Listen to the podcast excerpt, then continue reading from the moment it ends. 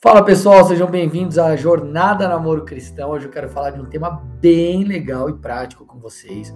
Eu quero dar aqui três dicas para que você descubra quem é a pessoa certa para você, ok? Três dicas para que você descubra quem é a pessoa certa para você. A primeira delas, eu quero brevemente passar aqui, que ela já foi falado, é, já foi falada no episódio 2, que é crente se relaciona com crente ok? É, não existe namoro evangelístico, a gente já falou sobre isso aqui. Julgo desigual é pecado, julgo desigual vai contra a sabedoria, contra a sabedoria bíblica. Então, a primeira coisa, crente se relaciona com crente, essa é a primeira dica, tá bom? Mas não é nela que eu quero gastar tempo. Eu quero uh, falar sobre as duas outras, tá? Um dos fatores que você precisa avaliar quando você for se relacionar com alguém é sobre a compatibilidade de futuro. Compatibilidade de futuro. Uma vez, uh, conversando com uma, com uma menina da minha igreja, ela falou assim: Pastor, é, eu tenho, né? sonhos e projetos para minha vida, ela quer crescer profissionalmente, uma menina super para frente nessas questões. Ela quer tipo conquistar o mundo, né? Imagine uma irmã dessa se ela se relaciona com um rapaz que é uma pessoa talvez mais tranquila, né?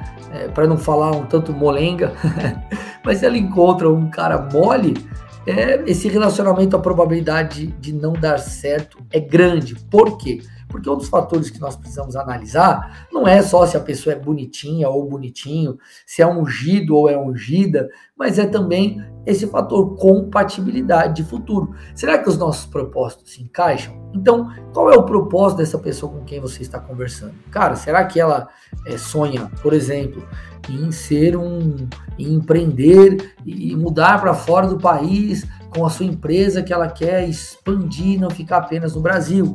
E aí você é uma pessoa que sonha em talvez ir fazer um trabalho missionário lá numa área bem distante, é, afastada e pobre, carente do Brasil.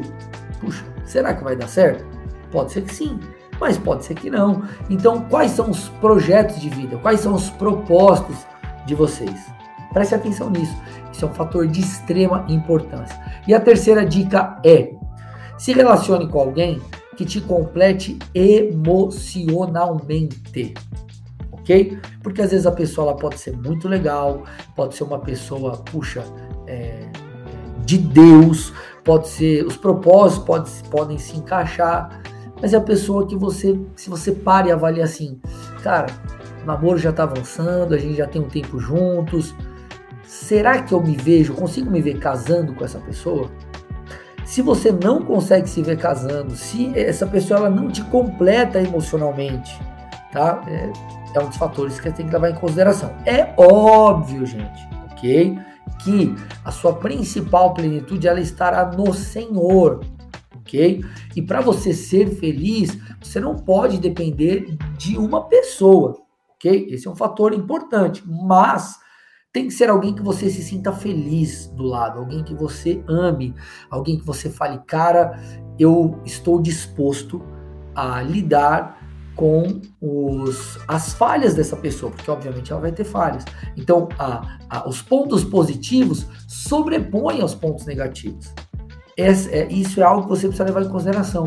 Eu estou disposto, eu amo, eu, eu, eu, amo, eu a amo, é, é, é, ela me completa.